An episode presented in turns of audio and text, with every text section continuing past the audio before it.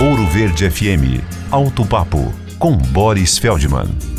Para que fazer rodízio dos pneus? Para que eles tenham um desgaste mais uniforme e maior durabilidade.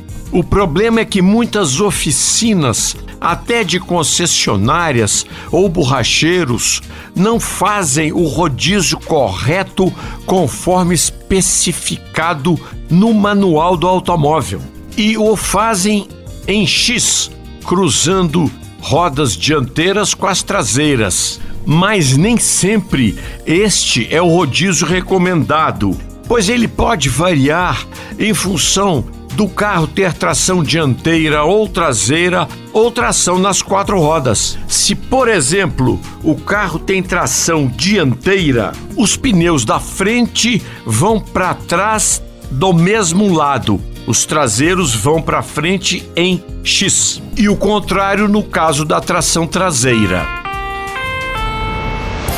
Quer ouvir este e outros quadros exclusivos?